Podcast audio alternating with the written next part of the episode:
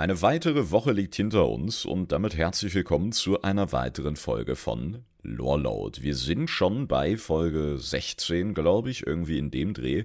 Also heftig, ne? Nur an diesem Projekt merke ich noch, wie Woche für Woche langsam verstreicht. Hoffe, ihr habt schon alle Weihnachtsgeschenke beisammen. und wir gehen rein in eine bunte Mischung von Lore-Themen heute.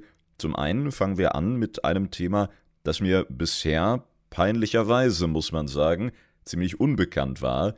Da sind wir drauf gekommen über die WoW-Quizrunden, die wir in letzter Zeit während der Shakes and Fidget Streams abgehalten haben. Falls ihr da noch nicht reingeschaut habt, die sind auch auf YouTube zu finden, haben wir ein bisschen entspanntes Shakes-Gameplay und dann eben WoW-Quiz über diese äh, Game-Fragen vom Trivial Pursuit, spricht man es, glaube ich, aus. Das Ganze gibt es bisher nur in der MOP-Version, also hatten wir hier und da mit den Fragen und deren zeitlicher Anpassung schon unsere Freude. Und dann kam eine Frage aus dem Bereich der Story, wo wir alle dachten, was? Außerdem im zweiten Teil wollen wir schauen, wie euer Feedback zu den letzten Folgen aussah und was sich so an Fragen angehäuft hat. Ja, und damit gehen wir rein und fangen direkt an mit diesem Quiz-Thema. Dieses besagte Quiz besteht aus Karten und diese Karten haben je sechs Fragen aus verschiedenen Kategorien. Und diese Kategorien sind zum Beispiel Bösewichte und Dungeons, Geografie und Story natürlich, Lore. Und die Lore-Fragen waren häufig sowas wie, welche Farbe hat der Bart von Bronzebartzwergen oder wie heißt die Hauptstadt der Menschen oder sowas, ja. Und mittendrin kam dann die Frage, die da sinngemäß lautete, wer ist Crow Dickfädel? Oder auf wen ist Crow Dickfädel schlecht zu sprechen? Und tatsächlich herrschte erstmal große Ruhe, sowohl in meinem Kopf als auch im gesamten Chat, bis sich dann einige unserer aktiveren Classic-Spieler erinnerten, dass dieser Crow Dickfädel ein Händler ist, ein orkischer und der steht in der Scherbenwelt, in Schatrad, um genau zu sein. Und mittlerweile, ja, ist er auch ein bisschen rumgekommen. Man trifft ihn wohl auch in WOD, man trifft ihn zum Beispiel auch auf dem Dunkelmond-Jahrmarkt, also ist ein NPC, in den sich Blizzard ein bisschen verliebt hat, ohne dass er eine größere Story hat. Dachten wir, denn dann sind wir reingegangen in die WoW-Wikis und was dann passiert ist, das hat tatsächlich noch keiner in meinem Bekanntenkreis und Umfeld und sonst wo auch nur ansatzweise zusammenbekommen.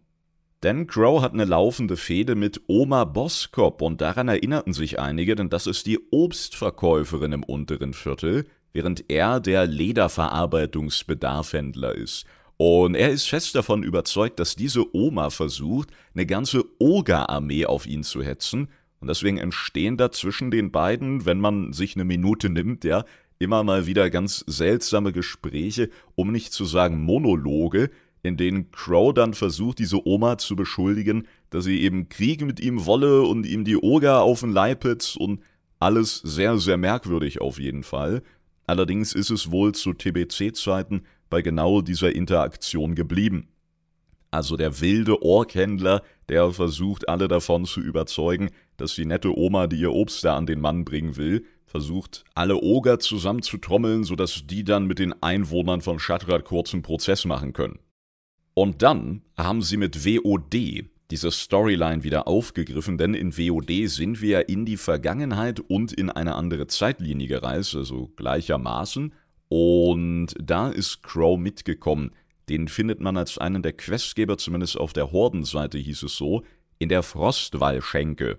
Und das ist das Gebäude, das man ausbauen konnte, um gezielt Follower mit bestimmten Eigenschaften zu rekrutieren, die dann am Missionstisch verstärken konnten oder du konntest eben jeden Tag eine Daily dort annehmen von einem in der Regel bekannten NPC, wie zum Beispiel Gamon.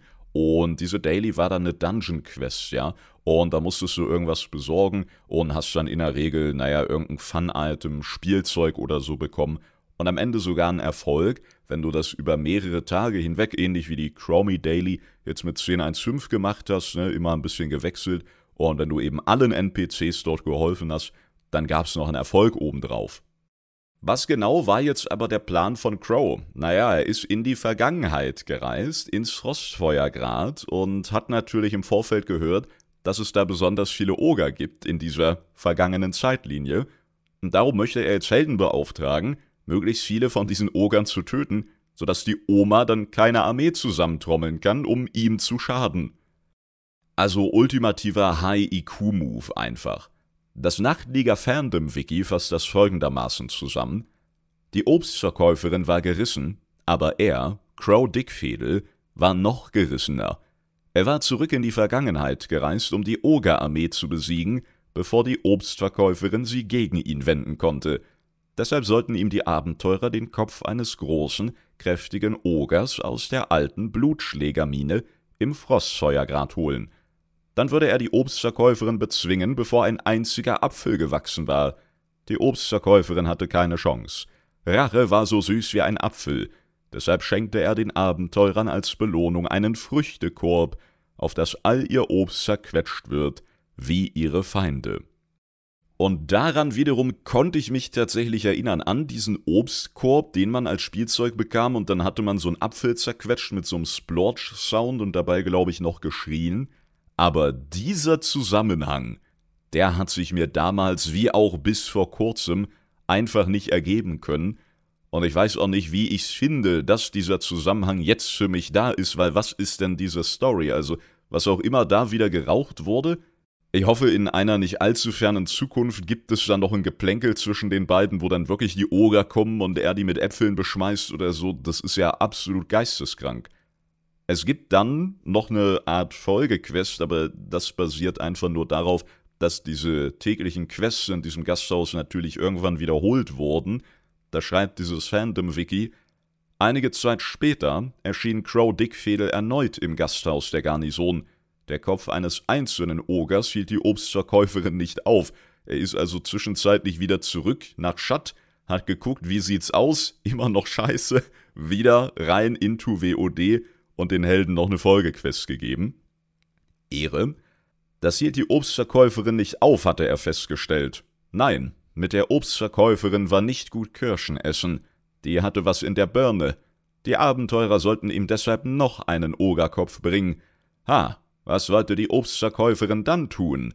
Wenn ihre Bananen heulen, bis sie verfaulten und auf den Boden fielen? Oma Boskop würde erzittern. Die Obstverkäuferin hatte keine Chance. Danach war er einen Schritt näher daran, die Trauben der Obstverkäuferin zu trüben Wein zu stampfen.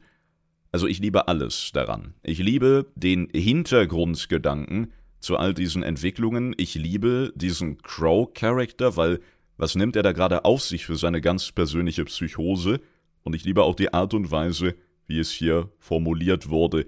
Also, wenn ihr euch das nächste Mal fragt, was ist so zumindest eine der weirdesten Geschichten, die wir in WoW auch lorefundierterweise haben, dann denkt an Crow Dickfädel und seine Fehde mit der Obstverkäuferin und hütet euch natürlich vor den Ogern. Heiliger. Das war mal ein etwas entspannterer Einstieg, oder? Ganz anders als das sonstige Geflüster von Xalatas und Co.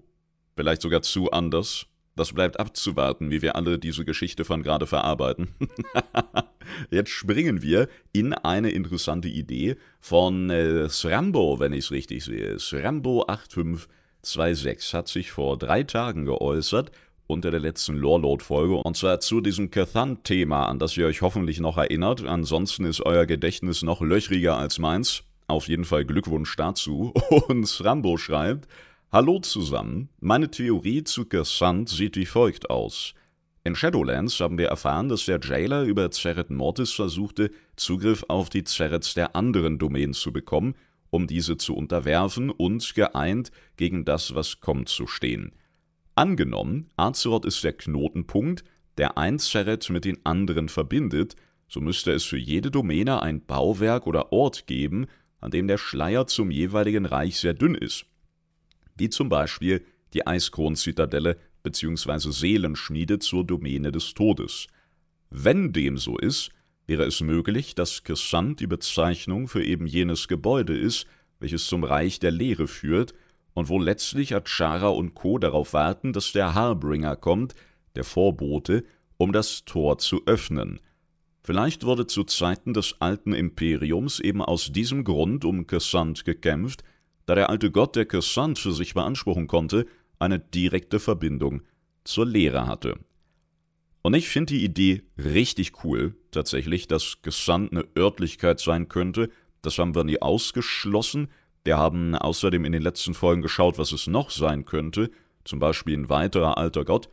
Oder ein Ketraxi-General haben dabei aber auch direkt hinterfragt, warum dann um die gekämpft werden sollte. Ja, denn es ging ja um die Schlacht um Kethant. Ja, das können Sie jetzt auch im Rahmen der Übersetzungen noch fünfmal drehen und dann ist es die Schlacht von Cathant oder in Cathant, wie auch immer, vielleicht ist es so ein Riesenteil, wie wir sie in Vashir liegen haben oder so ein, so ein jaulender Schlund, wie wir es im Schattenhochland oder im Drachenseelen-Raid haben, ne, die sich da dann auftun und Diener der alten Götter ausspeien. Also es könnte nach wie vor eine Menge sein, aber diese Idee, die finde ich tatsächlich im Rahmen von unserer allgemeinen Kosmosordnung mit Hinblick auf Gleichgewicht und Co., finde ich das wirklich sehr, sehr schlüssig, denn wenn der Tod es geschafft hat, einen solchen Plan zu ersinnen und letztendlich mit Hilfe von Dienerlein auf Azeroth durchzuziehen, dann ist das nicht unbedingt schwer vorzustellen, dass die Lehre das natürlich ähnlich tun wird. Und selbst wenn Soval die ganzen Jahre subtil gearbeitet hat und wirklich der Rest vom Kosmos mit anderen Dingen beschäftigt war, dann ist ja zumindest in der letzten Zeit das Agieren des Todes etwas auffälliger gewesen, und diesen riesigen Riss über der Eiskrone und dieses Aufstreben des Todes, das werden andere Mächte natürlich mitbekommen haben. Letztendlich ist ja der vorletzte Boss im Endraid von Shadowlands im Mausoleum ein Konstellar, einer dieser Beobachter wie Algalon, der kam, weil er merkte, dass irgendwas in Zeret Mortis aus den Fugen gerät. Ja, und dann sollen die natürlich schauen, wie sieht das aus? Müssen wir alles neu starten? Ja, müssen wir die Schöpfung einmal resetten oder was genau geht hier vor sich? Naja, und der ist dann auch von Soval und der Herrschaftsmagie unterworfen worden, ist also nicht so gut gelaufen. Und dementsprechend, wenn der das mitbekommt und spürt, dann sicherlich auch viele andere. Und darum finde ich diese Schlussfolgerung tatsächlich sehr, sehr sinnig und könnte mir echt gut vorstellen, dass wir eben nicht nur den Vorboten brauchen, ich meine, gut, der könnte mächtig genug sein, um einfach das Gefüge der Realität überall einzureißen, aber warum nicht bei einem alten Tempel? Vielleicht genau an dem Ort, wo Yasharaj rausgerissen wurde. Ja? Vielleicht sind da immer noch so ein paar Restessenzen oder wir müssen noch so Horcrux-mäßig verschiedene Körperteile der alten Götter sammeln und diese dann in irgendeinem alten Tempel nutzen. Vielleicht dort, wo Xalatas und andere vielleicht ähnliche Gerätschaften, wie auch diese Urdrachenseele wie Iridikon sie benutze, ja, wo diese Artefakte geschaffen oder ermächtigt wurden. Wir kennen ja Xalatas als Opferdolch des Schwarzen Imperiums, also vielleicht wurden da tatsächlich regelmäßig Opfer in irgendeiner Tempelanlage gebracht, um auch die Lehre zu nähren, um letztendlich eine Verbindung zu den leeren Fürsten aufrechtzuerhalten. Und wir wissen auch, wenn wir zur Legion schauen, hat Sageras immer nach einem Weg gesucht, Azeroth zu erreichen. Ja, sei das während der Nachtfestung in Legion, wo Gul'dan dann auch einen Riss in den Himmel zauberte, um eben die Essenz von Sageras in den Körper von Illidan zu pumpen. Wenn er während des Bosskampfes nach oben schaut, ne, Illidan kommt ja nicht random irgendwo her, sondern sein Gefängniskristall, der hängt ja ganz oben und da sein Körper natürlich dämonisch geprägt ist, sollte der am ehesten von allen auf Azeroth, die gerade zur Verfügung standen, in der Lage sein, diese Essenz von Sageras auszuhalten und eben als Avatar zu dienen.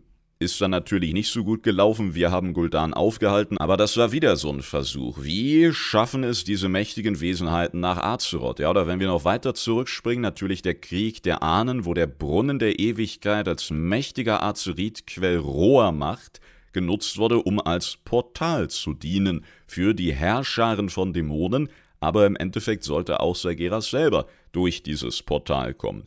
Und wir merken schon, ganz so weit weg von dem, was sich bei der Lehre gerade aufbaut, ist das eben gar nicht. Und letztendlich, wenn wir uns den Weg von Sylvanas und die Rolle des Lichtkings ansehen, dann ist auch das, was der Tod letztendlich erreicht hat, nicht so weit weg von dem, was auch die Legion wollte. Also das sind durchaus Bausteine, die man im kosmischen Gefüge so hin und her schieben kann, dass auch diese Idee von Srambo sehr, sehr gut funktionieren kann. Also vielleicht suchen wir tatsächlich eher nach einem Ort als nach einer Persönlichkeit, nach einer Manifestation. Die Frage ist dann nur, wenn Xalatas das in Legion sagte, ich glaube an der verheerten Küste, was genau meint sie dann?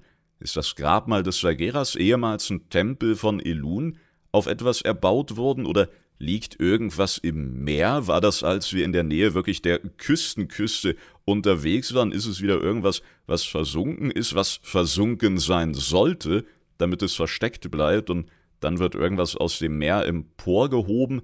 Da können wir natürlich erstmal nur spekulieren, aber vor allem konnte man, glaube ich, ganz gut sehen, wie doch die kosmischen Mächte wieder ähnlich vorgehen, ähnlich vorgehen müssen, weil gewisse Gesetzmäßigkeiten sind nun mal da und die wollen von denen natürlich überwunden werden. Das geht meistens nicht mit dem Fingerschnippen.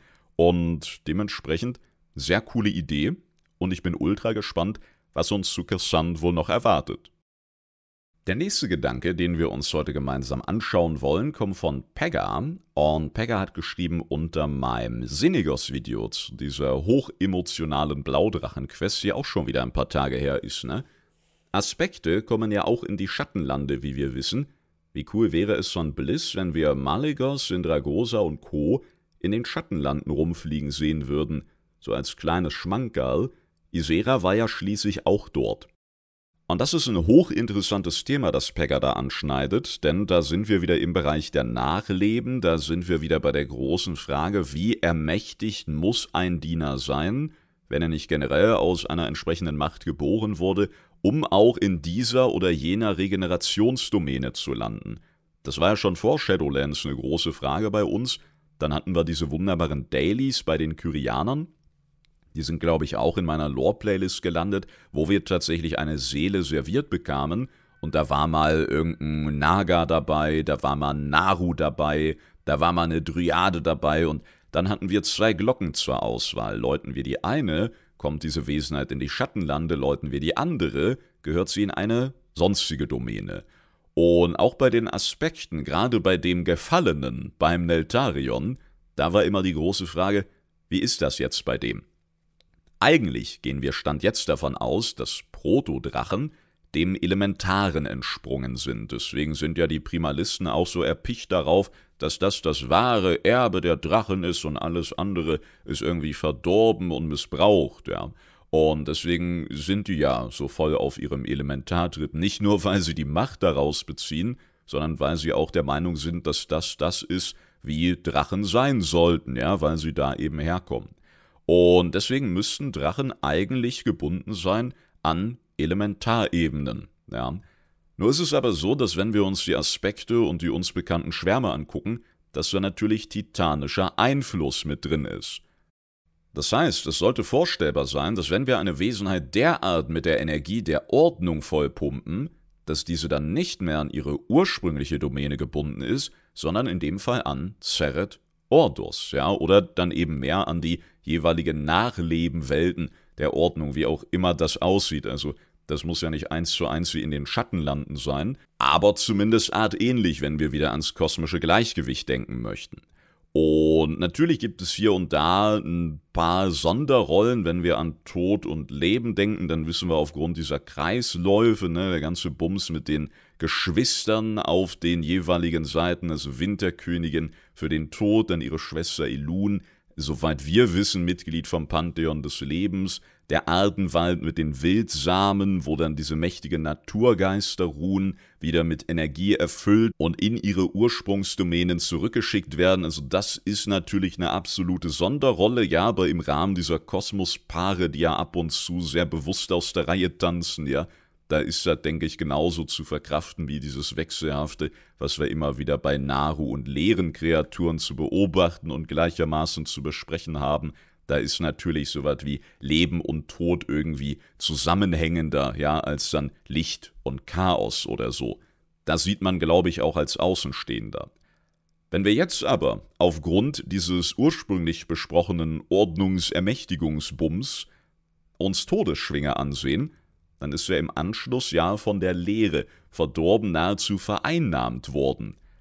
Das heißt, in Eltarion pulsierten am Ende sowohl die rohe Elementarmagie, als auch das Arkane der Ordnung, als auch die Lehre. Jetzt ist die Frage, koexistierten diese verschiedenen Energien irgendwie oder haben die sich gegenseitig überschrieben? Ganz davon abgesehen, dass wir Todesschwinge mit der Drachenseele weggelasert haben, die die geeinte Macht der Aspekte abfeuert, ja, also ist da überhaupt was übrig von seiner Seele? Aber wenn wir mal davon ausgehen, dann würde ich mich jetzt sehr schwer festlegen können, wo der denn wohl gelandet ist oder das, was von ihm übrig blieb. Und auch bei einer Isera müssen wir sagen, die ist ja letztendlich dem Albtraum anheimgefallen, wurde somit also auch von verdorbenen Energien erfüllt, ja, konnte Freund und Feind nicht mehr richtig unterscheiden. Das war ja auch eine Art Wahnsinn, die mit diesem Albtraum seitens Xavius einherging. Ja, und dann ist Isera gefallen. Und ist sie denn wirklich einfach so in die Schattenlande gekommen? Oder hatten wir da nicht diese hochemotionale Sequenz am Ende von Valchara, wo sich diese silbrigen Fäden von Elun aus um Iseras Seele legten und sie in den Himmel hoben, mit so einem schönen Sternenbildabschluss, ja, als ihre Seele dann entschwand. Gerade seit dem Brand von Teldrassil wissen wir, Elun besitzt die Macht, zumindest ihre, ihre Kinder, ihre Follower, wenn man so möchte, ja, die mächtigsten Naturgeister und die, die gern welche wären, auch in ihrer Seelengestalt zu leiten. Elun ist zum Beispiel unseres Wissens Stand jetzt nach dafür verantwortlich, dass Nachtelfen, wenn sie gestorben sind, als Irrwische auf Azeroth verbleiben und die Natur eben schützen und heiligen. Und so lenkte sie ja auch die Nachtelfen, die bei Teldrassil ums Leben kamen, oder besser gesagt deren Seelen, rüber in die Schattenlande in der Hoffnung, dass sie dort im Ardenwald landen und ihrer Schwester der Winterkönigin helfen können, was sie nicht gesehen hat, weil Mitglied vom Pantheon des Lebens, also sehr begrenzter Blick in das Reich des Todes, ja, was sie nicht gesehen hat, war, dass der Schlund schon durchdrehte und alle Nachtelfenseelen beim Kerkermeister landeten. Also erst der Brand von Teldrassil, qualvoller Feuertod und dann gelandet in Torgast. Danke, Elun. Absolut unvorstellbar, dass sich einige Nachtelfen mittlerweile von ihr abgewendet haben, oder?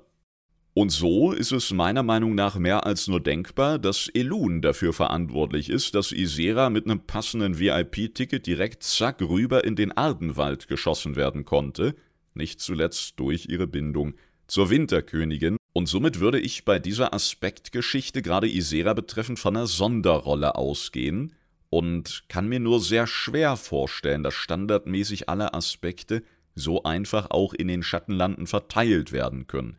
Also klar, es ist WoW, es ist Blizzards Fantasy-Welt, wenn morgen irgendwie ein FAQ erscheint mit Steve den User und da wird er irgendwas zu Shadowlands gefragt und seine Antwort beinhaltet nicht das Wort Seil, dann könnten sie das durchaus so drehen.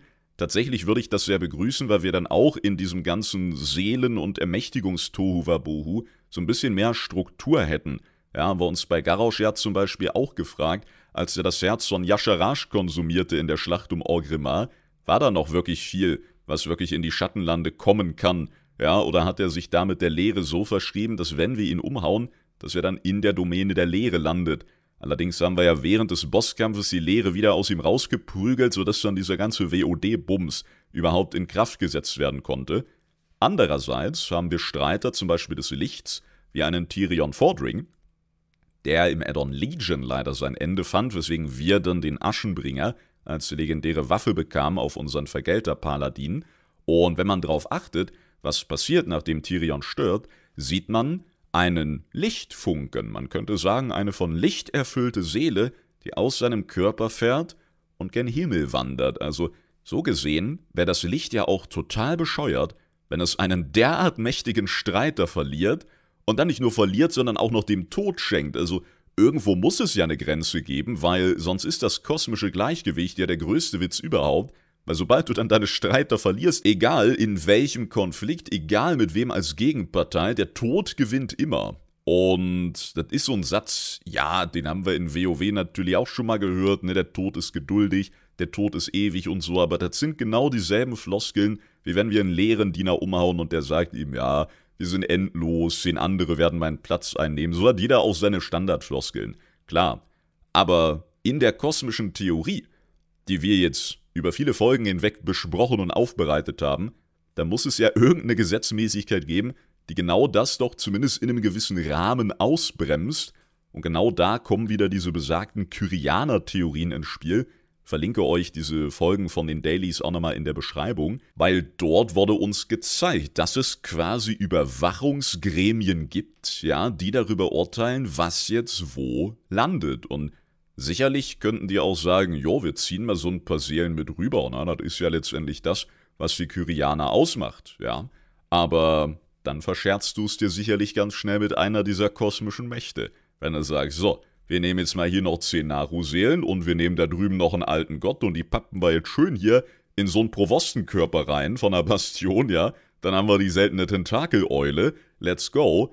Na, dann werden die anderen Mächte auch sagen, hör mal, Tod, wir haben so das Gefühl, dass du uns hier beklaust. Und der Tod sagt dann, wie könnt ihr es wagen, sowas zu behaupten und im Hintergrund so zehn Eulen mit Tentakeln, so.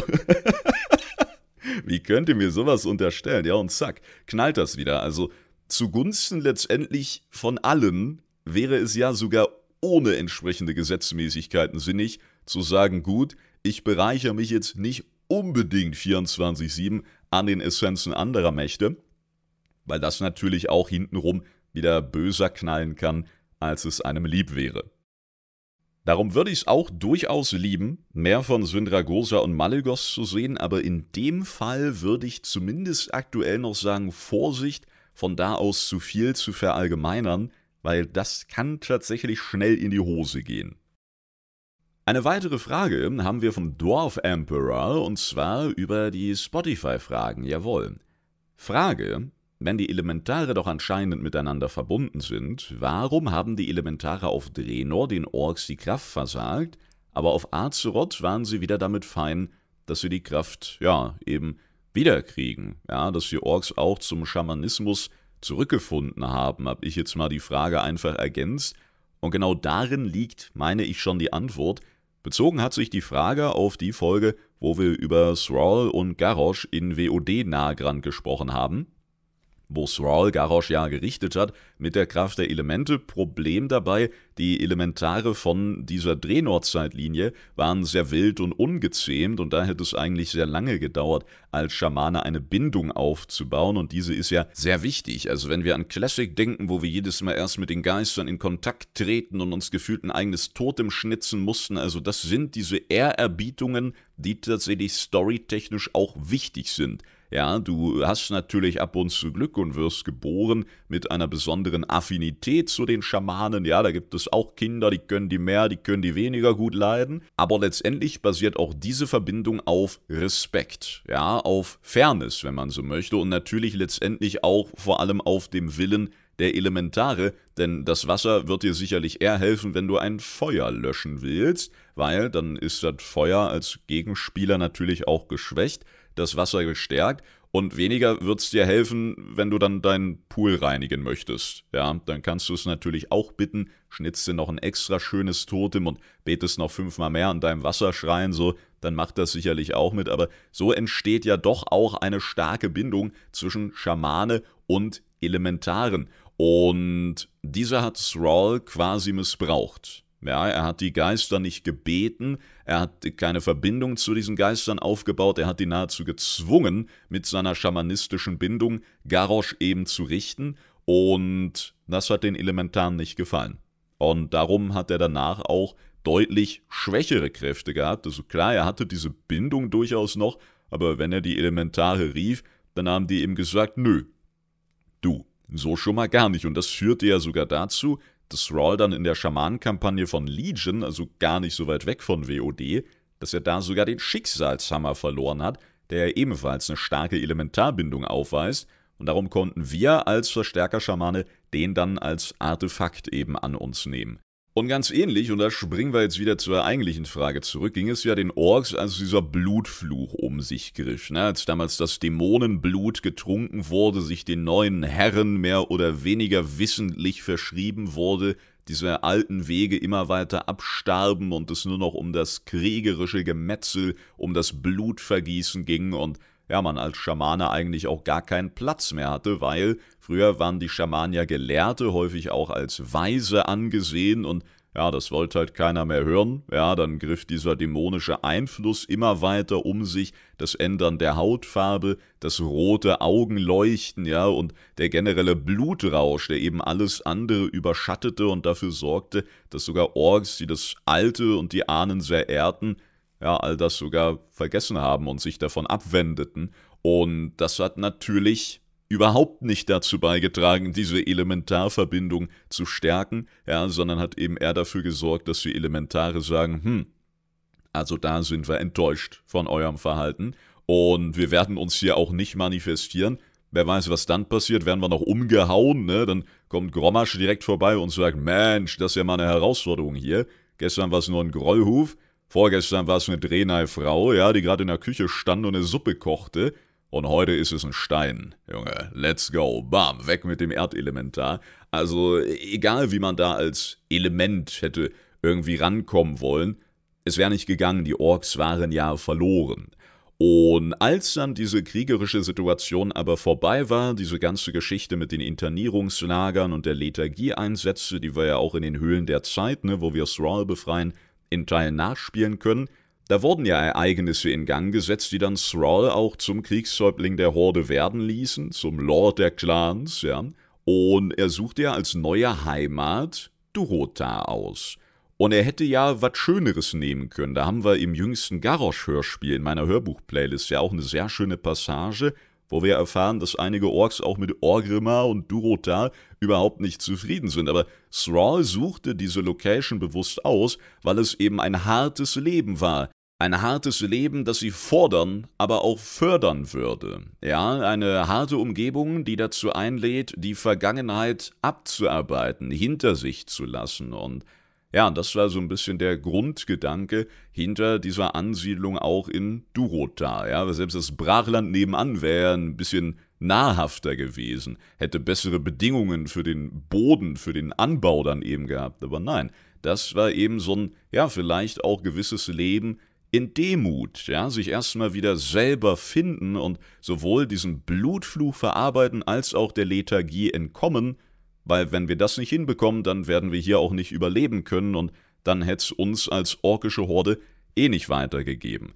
Und all das hat dafür gesorgt, dass die Elementare letztendlich sagen konnten, okay, die Orks, sie finden gerade so ein bisschen zu ihren Wurzeln zurück, die haben dieses Dämonische hinter sich gelassen, die verurteilen, zumindest im größten Teil, diesen Blutfluch, dieses Dämonische und versuchen eben auch ein Stück weit wieder zu ihren alten Gebräuchen zurückzufinden.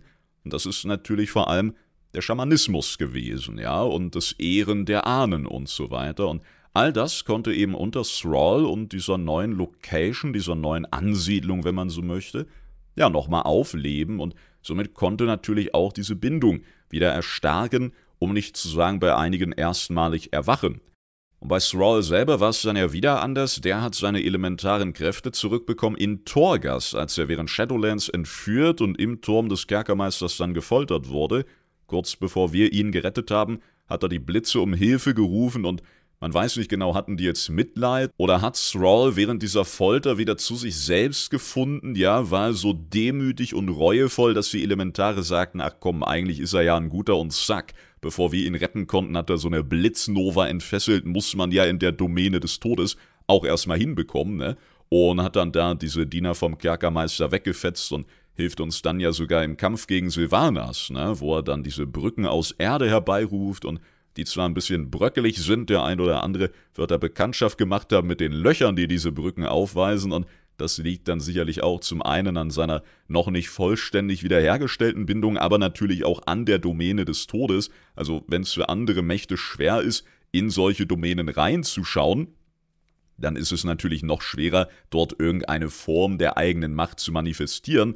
Das zeigt dann nochmal, wie viel elementare Bindung und wie viel Kraft eigentlich in Thrall nach wie vor lauert, dass er sowas auch bewerkstelligen konnte.